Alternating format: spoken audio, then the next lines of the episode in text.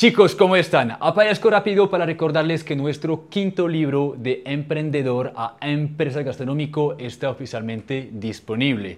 Lo hemos escrito de la mano de Rui Pereira, nuestro gran amigo, que les va a enseñar cómo tomar control sobre su restaurante y convertirlo en un negocio sano, rentable y sostenible. Si les interesa, les recuerdo que el libro está disponible en todo el mundo en formato físico o digital. Les dejo por acá en la descripción toda la información y sin decir más, les dejo con el episodio. Disfruten. Mis queridos amigos, bienvenidos al podcast de marketing para restaurantes. Mi nombre es Vincent y como cada semana regreso a ustedes con un nuevo episodio para seguir profundizando nuestro conocimiento del marketing y del emprendimiento gastronómico.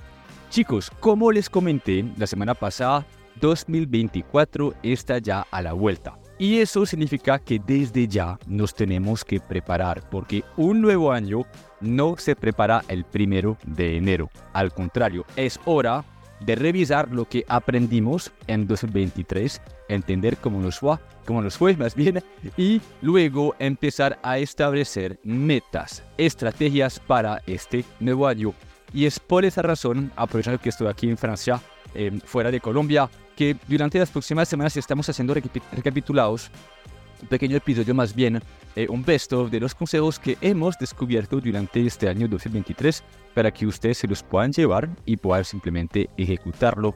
Eh, para nosotros hace parte de esa preparación no solamente numérica, sino también mental, porque hoy vamos a hablar de hábitos, de finanzas, de equipo de trabajo, que habla sobre un tema muy importante que hablamos durante este año, que es convertirse en empresarios gastronómicos.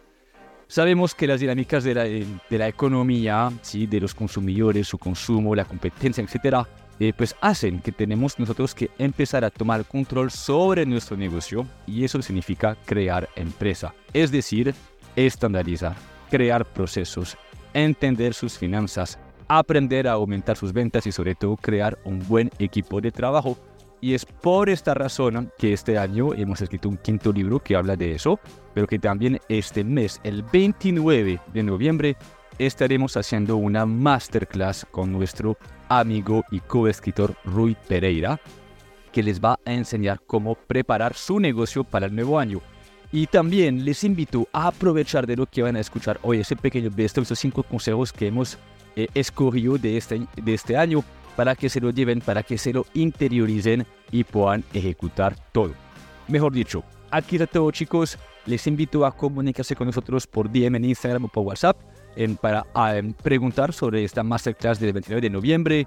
Como siempre, les invito a suscribirse al canal de YouTube, a calificarnos en, en Spotify, en Apple Podcast. Y espero que este episodio sea muy útil para iniciar el 2024 de la mejor manera. Un abrazo. Muy bien, la primera intervención que les voy a compartir es la de Juan Guillermo Peláez y su hijo Simón Peláez de la Miguería. Este extracto viene del episodio 89 y van a descubrir las palabras de Simón y de Juan Guillermo sobre la importancia de hacer las cosas bien. Y hacer las cosas bien significa crear empresa con orden. ¿sí? Porque cuando creamos empresa entendemos la importancia de delegar eh, de entender también que si queremos crecer tenemos que invertir en nuestro futuro y por lo tanto tenemos que crear un equipo de trabajo que sea doliente, que conecte con la empresa junto a una estructura que funciona sostenible y coherentemente. Y ese tema de la coherencia es muy importante, Simón lo va a desarrollar, les invito a prestar muchísima atención y agradezco, aprovecho para agradecer a Juan Guillermo y a Simón por intervenir en ese podcast. Hay una línea que está entre hacer las cosas bien y hacer las cosas de cualquier manera. Para nosotros siempre fue muy importante hacer las cosas bien. Y en el hacer las cosas bien creo que marca como esa diferencia, en dar un paso más y dar una evolución más hacia tener una empresa más organizada, tener una estructura mucho mejor, ser disciplinado con los procesos, documentar los procesos que tenemos, eh, tratar en la medida de las posibilidades de que el conocimiento que todos los seis tengamos en diferentes áreas sea aplicado en beneficio de esa estructuración y de esa formalización de la empresa. Cuesta mucho porque cuesta mucho, por ejemplo, al principio delegar. Mm. Delegar es una de las cosas que más cuesta porque tú no confías de pronto mucho en, en, la gente que ingresa y uno quiere hacer todo realmente. Yo me acuerdo que nosotros hacíamos domicilios, atendíamos el punto de venta, eh, de todo, absolutamente de todo, porque nos costaba mucho trabajo eh, delegar como esas funciones, pero delegar cuesta, pero vale la pena hacer. Entonces yo creo que en esa delegación de funciones va uno creciendo y va estructurando su empresa mucho mejor. Pero el foco está en lo que yo te decía ahorita, Vin, que era mm, hacer las cosas bien hechas. Ese ha sido un propósito desde el inicio para nuestra familia y en ese hacer las cosas bien hechas y hacerlas bien está absolutamente todo el tema de formalización y estructuración eh, de la empresa. Y cada uno ha aportado, yo creo que, que, un grano de arena o, ha hecho un aporte muy importante dentro de cada función. Eh, la mamá, Alejo, Pipe, Camila, el papá, todos han hecho una función yo creo que fundamental que ha ayudado a que la amiguería tenga como esa multidisciplinariedad eh, en diferentes áreas que la vuelva también muy enriquecedora y la vuelva eh, una empresa bien dinámica y bien chévere. Entonces yo creo que eso ha sido bien importante. Ahí, habría que también pues complementar con dos cositas y un, un tema fundamental es que en esa transición de emprendedor a empresario, uno como emprendedor tiene mucho temor de muchas entidades y de muchos retos que se aparecen en el camino en la medida en que uno va creciendo. Pero como lo hablábamos ahora con la mamá, también se convierte en una oportunidad de mejora. Cuando a ti, por ejemplo, llega Secretaría de Salud y te exige que em, ciertas normas básicas, tú te esfuerzas por cumplir con esa normatividad. Es más, no solamente por cumplirlas, sino por superarlas. Y así se van volviendo todas las entidades oportunidades de mejora en el tema laboral, en el tema legal, en el tema tributario, en el tema de BPM, en Secretaría de Salud. Todo ese tipo de cosas lo van impulsando a uno a ser mejor, a organizarse, a crear procesos que son fundamentales. Cuando uno va creando los procesos metódicamente, eso le ayuda a crecer organizadamente. Y otro elemento que yo creo que ha sido muy importante en ese proceso ha sido la coherencia. Eh, la minería es una empresa que sí se equivoca, pero que trata de ser coherente.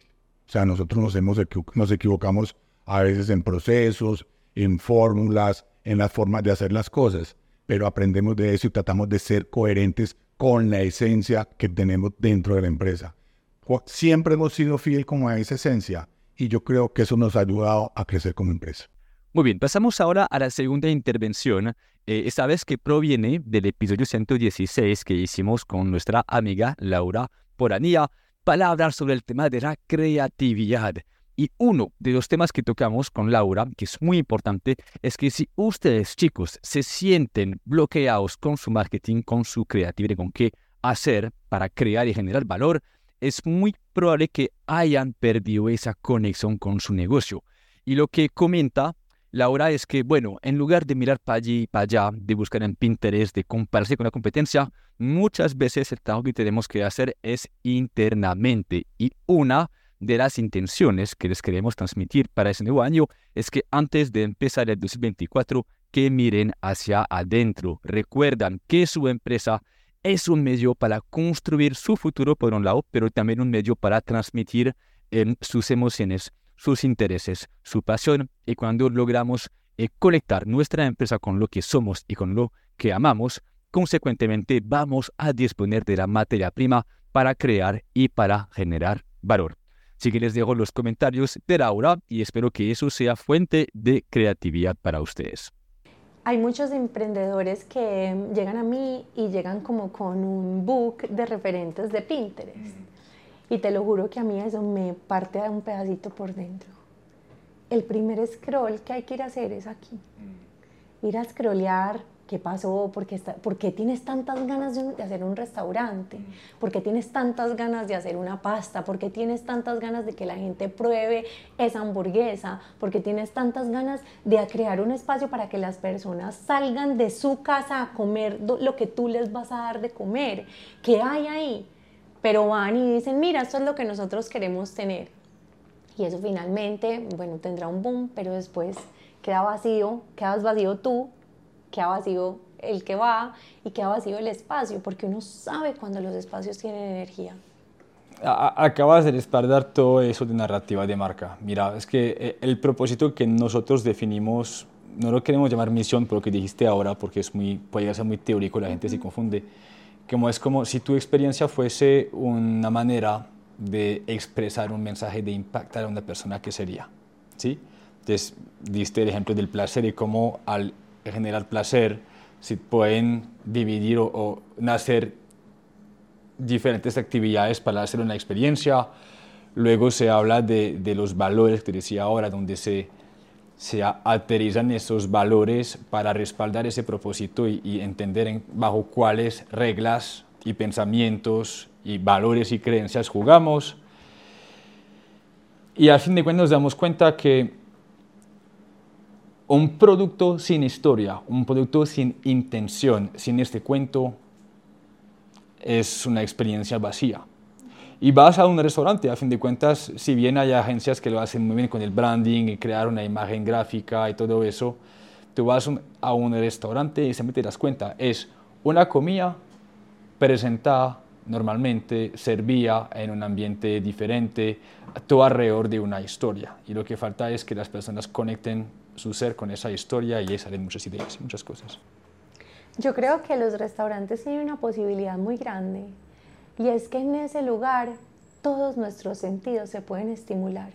Y eso es un regalo para el que va a vivir una experiencia en un restaurante. Además que experiencia no es solamente comida, sí, es, es ambiente, es música, es el olfato, lo decías ahora, eh, deciden muchísimas cosas. En la comida hay mucha memoria, o sea, es que aquí hay mucha memoria. Entonces, claro, lo que oyes, a qué huele, cómo se siente, esto es cálido, la luz, el plato, la comida, cómo llega el mesero, cómo te aborda, qué relación estableces con él.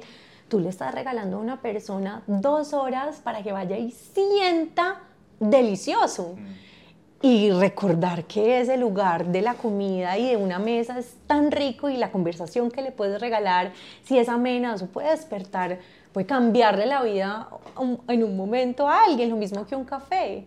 Tomarse un café es metafórico, tú te tomas una taza de café, pero lo que abre esa taza de café son universos. ¿Cuántas personas no han hecho grandes negocios alrededor de una taza de café? Entonces, volverle como a dar a la vida lo que la vida ya propone y ya tiene y las invitaciones que nos hace sin desvirtuarla.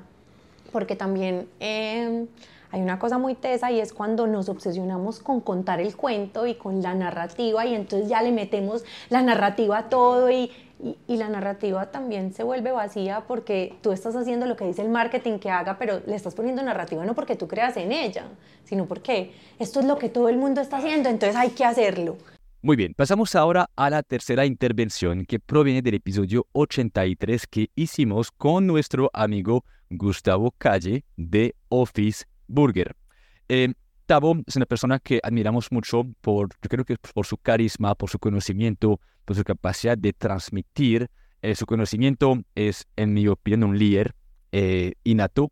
Y se darán cuenta a través de ese testimonio que él mismo compartió durante esa entrevista, que él mismo en pandemia se dio cuenta de la importancia de crear verdaderamente una estructura y conocer sus números, porque este empresario les va a explicar cómo organizar primero la casa y de esta manera cuidar su rentabilidad y empezar a tomar control sobre su negocio.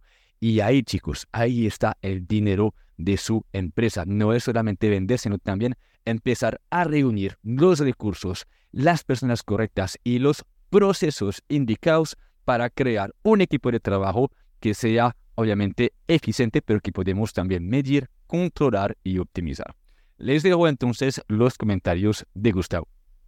A mí esta, este análisis me llegó cuando nos cogió la pandemia, porque digamos que anteriormente estamos acostumbrados a un nivel de ventas y siempre veíamos plata todos los días y bueno, pague aquí, pague allá, pague aquí, pague allá.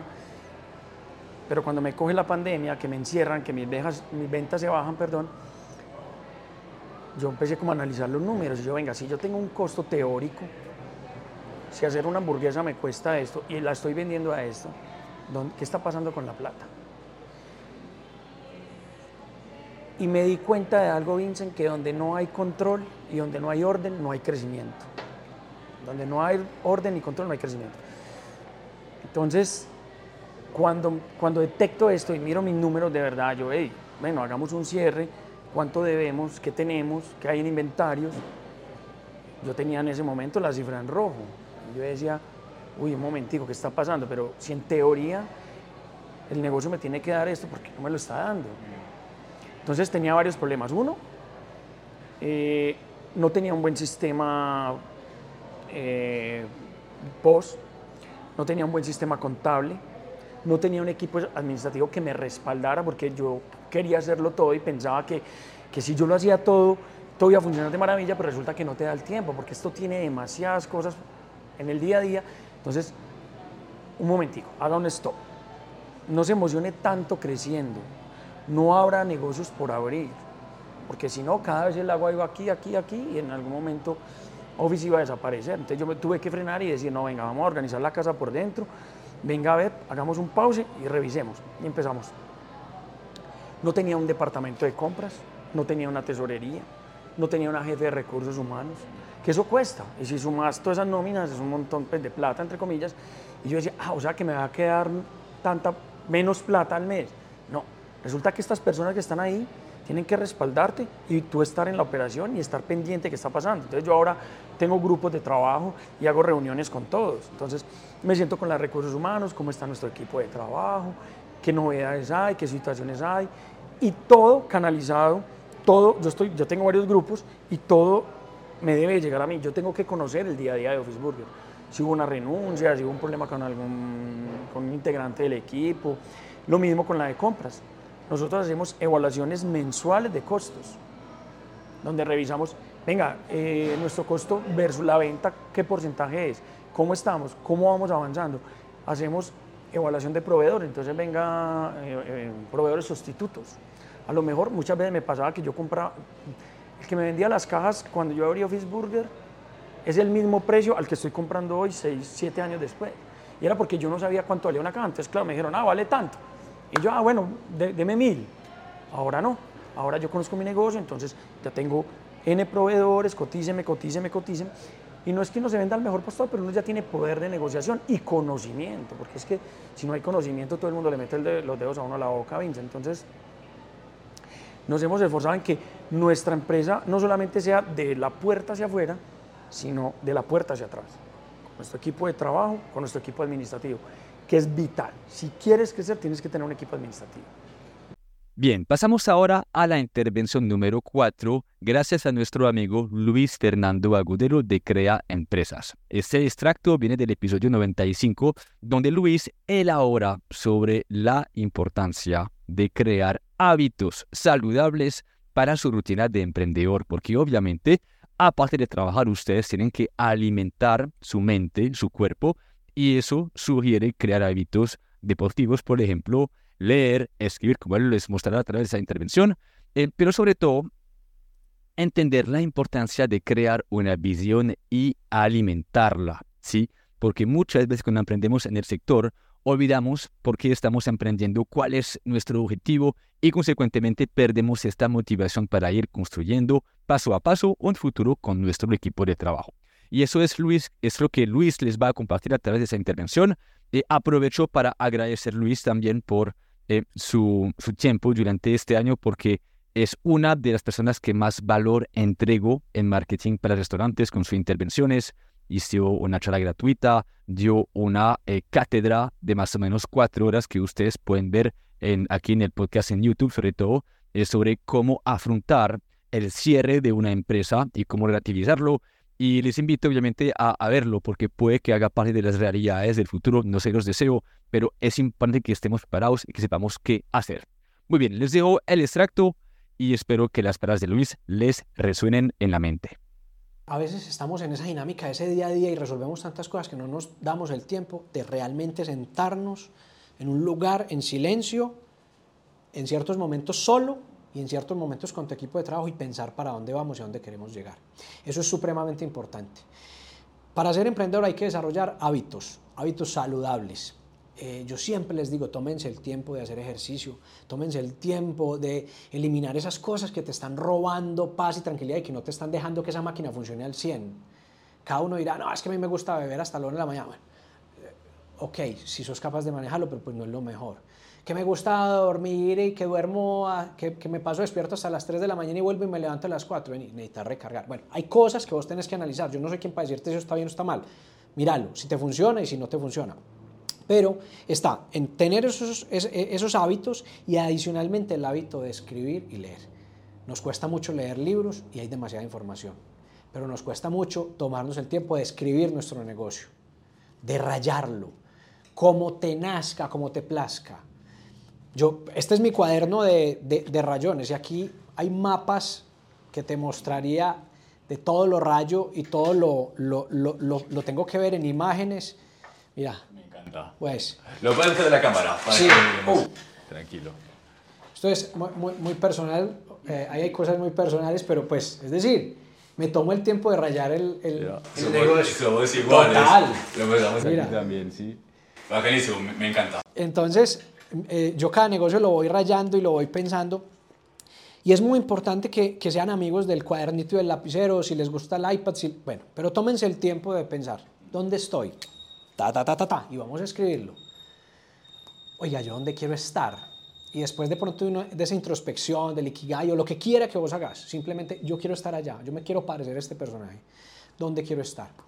Entonces, eh, cuando hacemos esos, esos planes ya de trabajo en forma, empezamos siempre con esa pregunta. Yo siempre le pregunto cuando estamos en un workshop a los emprendedores o a los empresarios, cacaos de grandes compañías, ¿dónde quiere ver este negocio?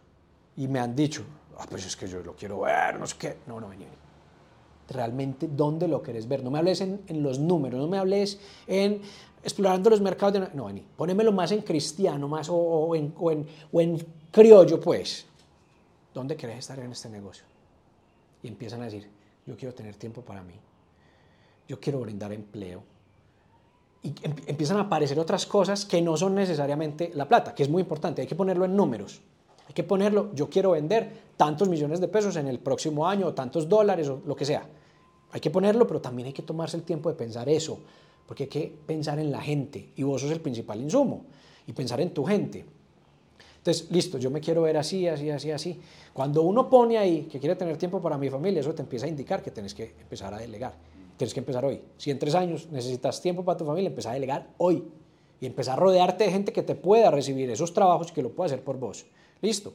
Entonces, hay que rayar y hay que poner esa visión del negocio. Yo les digo, háganlo a tres años, tres años. Pero no visión de, de, de fábrica. Ser una cosa que le entregaban a uno, a mí me tocó que le entregaban eso a uno en un papelito y uno lo tenía que aprender. Yo decía, eso no lo aprende nadie porque no está interiorizado. Cuando vos lo escribís, el tuyo, esa es tu misión. Después con tu equipo de trabajo, venga, muchachos, esta empresa va para allá, tan, tan, tan. ¿Cómo la soñás? Y ellos empiezan. y uno empieza a darse cuenta también quién se ve en esta empresa y quién no. Y hay gente que te dice, no, ¿sabes qué? Yo me, yo, yo me veo en tres años haciendo uñas. Ok, bien, porque es tu elección. Hoy que estás aquí, te necesito enfocado, 100%. Que hay bien otro aspecto y es que cuando uno está en una empresa, contratado para resolver problemas. Yo no te quiero aquí pensando en uñas o en lo que sea. En el momento en el que estás aquí, te permito eso, bacano, dale, disfrútalo, eso es lo tuyo, estudia lo que está. Pero hoy, en este momento, en las ocho horas que estás aquí o en el tiempo que compartes conmigo, enfocados en esto. Pero es muy importante saber la gente que piensa y dónde se ve. También uno empieza a entender si ellos hacen parte de este equipo y se quieren ver aquí. Y eso es supremamente... Eh, te, abre los ojos y te arma tu equipo. Y vos decís, ok, con este puedo contar, con este no puedo contar, está bien. Y hay que entender que la gente tiene que volar uno no puede tampoco esperar, no, eh, conmigo, no, eso no va a pasar. Pero pues vos vas viendo con quién empezás a trabajar. Y eso te empieza a armar una dinámica donde ya vos puedes alinear tus objetivos y tus estrategias en función de, ese, de esa misión que vos te tenés que plantear y con la que tu equipo también tiene que conversar. Muy bien, ya que hemos escuchado las palabras de Luis, pasamos ahora a la última intervención, este último consejo que proviene de nuestro gran amigo Julián Betancourt en el episodio 108. Eh, en su intervención, Julián, experto en marketing gastronómico y sobre todo amigo de marketing para restaurantes, eh, elabora sobre la importancia de facturar. Él dice, ustedes no necesitan más seguidores, necesitan incrementar su facturación y obviamente ser rentable. Y Julián, que también ha entregado mucho valor este año en el podcast, les va a explicar cuáles son los tres pilares que necesita un restaurante para aumentar su facturación de manera sostenible. Vamos a tocar temas como la famosa narrativa de marca que hemos mencionado y otros pilares que Julián comparte en su intervención. Espero que sus palabras como las anteriores también les sean muy útiles y que lo puedan ejecutar. Recuerdan, tan solo facturar no es suficiente, lo que cuenta es lo que queda a fin del mes. Al ser yo empresario gastronómico, sé qué es lo que necesita un dueño de negocio para, para aumentar sus ventas. Sé que, por ejemplo, un dueño de negocio no necesita tener más seguidores, no necesita tener más me gustas. Lo que se necesita es aumentar la facturación y ser rentable en el proceso, que muchas veces ni siquiera logramos ser rentables en ese proceso. Bueno, para no alargarnos más, les voy a hablar de la metodología completamente. La metodología que yo he desarrollado, todavía no tengo un nombre para esta, pronto lo va a tener, tiene tres elementos principales o tiene tres pilares principales. El pilar número uno es entender cómo funciona el marketing que genera ventas. Al ser yo especialista en marketing, prácticamente todas las personas que llegan a mí o todas las empresas llegan con la necesidad de aumentar las ventas. Ellos creen que las ventas solamente se aumenta a través de hacer publicidad, a través de hacer marketing. Entonces digamos que lo primero es entender ese fundamento. Ahí vamos a ver o nos vamos a dar cuenta que no solamente a través del el marketing es que logramos un aumento de ventas. Primero, los fundamentos del marketing que genera ventas. Nosotros necesitamos, para poder vender utilizando Internet como canal, tres elementos principales. Necesitamos tres requisitos. Número uno, necesitamos producto y servicio de calidad. Eso ya lo hemos hablado anteriormente. Debería ser lo mínimo que tenga un restaurante, pero muchos no lo tienen. Debe ser producto y servicio de calidad. ¿Por qué? Porque eh, eso nos asegura que haya recompra y recomendación. Si nosotros no tenemos buen producto o buen servicio, puede que con la publicidad captemos la atención de las personas y vayan al restaurante, pero van a ir al restaurante una vez, no van a ir dos, tres veces. Entonces es importantísimo primero tener producto y servicio de calidad. Viene un segundo elemento que es el contenido. Necesitamos tener contenido de calidad, contenido audiovisual que nos permita comunicar realmente lo que queremos comunicar en un restaurante. ¿Qué es lo que queremos comunicar? Aquí viene una palabra clave y es los diferenciales que tiene la marca. ¿Por qué las personas elegirían a mi restaurante en vez de elegir a otro restaurante? Entonces tenemos que tener muy claro cuáles son los diferenciales del restaurante. Vamos a hablar de eso en un paso más adelante. El tercer elemento es estrategias de alcance. Necesitamos estrategias de alcance. Esto puede ser, por ejemplo, publicidad digital, pauta publicitaria, o existen, digamos, como muchas otras estrategias para llegar de, para llegar de manera masiva a las personas, que estas personas sepan nosotros quiénes somos, qué hacemos y qué vendemos. Entonces, este es el pilar número uno, entender cómo funciona el marketing que genera ventas. Repito nuevamente, hay que tener producto y servicio de calidad, hay que tener contenido de calidad que nos permita comunicar los diferenciales de la marca y necesitamos estrategias de alcance para que las personas nos conozcan, sepan quiénes somos, qué hacemos y qué vendemos. Ese último elemento muchas veces le falta a, la mayoría de, los negocios, no solamente del sector gastronómico, sino en, general. Eh, muchas veces tenemos buen producto, buen servicio, tenemos buen contenido, pero la gente no nos conoce. Y si la gente no nos conoce, lo más lógico es que no haya un aumento de ventas. Claro. Perdón, ¿qué va, ¿qué va conectado con el hecho de que tan solo comunicar y cocinar bien no va a ser suficiente? Tenemos que ser capaces de invertir en estrategias de alcance, saber cómo hacerlo para aumentar nuestra exposición y llamar la atención, que es esa frase que no quiere ser el mejor restaurante que nadie conoce. Correcto. Sí, no, existe, pues hay mucho error, digamos, en esa parte, que se piensa que solamente por tener un producto bueno ya tengo solucionado el tema. Mucha gente cree que el producto vende solo, y eso es falso, el producto no vende solo, necesitamos una estrategia detrás. El segundo pilar de esta metodología tiene que ver con lo que es la narrativa o el ADN de marca. Recuerden la palabra clave que les mencioné ahorita en el pilar número uno y era diferenciales. ¿Cómo hago yo para que mi restaurante se diferencie de los demás? ¿Cómo hago yo para desmarcarme de los competidores para que las personas elijan consumir en mi restaurante en vez de consumir en otro?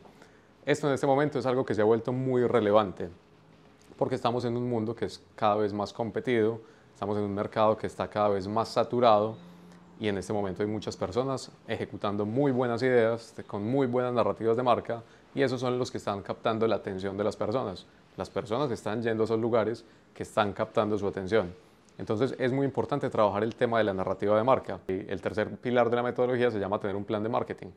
Nosotros aquí tenemos un plan de marketing gastronómico 360 y aquí es muy importante entender que el empresario entienda que para aumentar las ventas no necesitamos precisamente tener clientes nuevos. Muchas veces los dueños de negocio piensan que para aumentar las ventas necesitamos tener más clientes, pero ese es solamente uno de los caminos que tenemos para aumentar las ventas.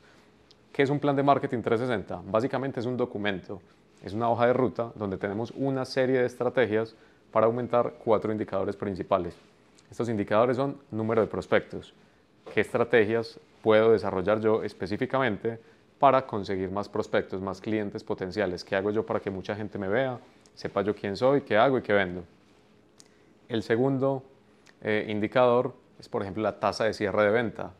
Ya esas personas que me vieron en internet, que me conocieron, ¿cómo hago para que cada vez en un porcentaje más alto tomen la decisión de comprarme a mí en vez de comprarle a otro? Eh, otro número de transacciones.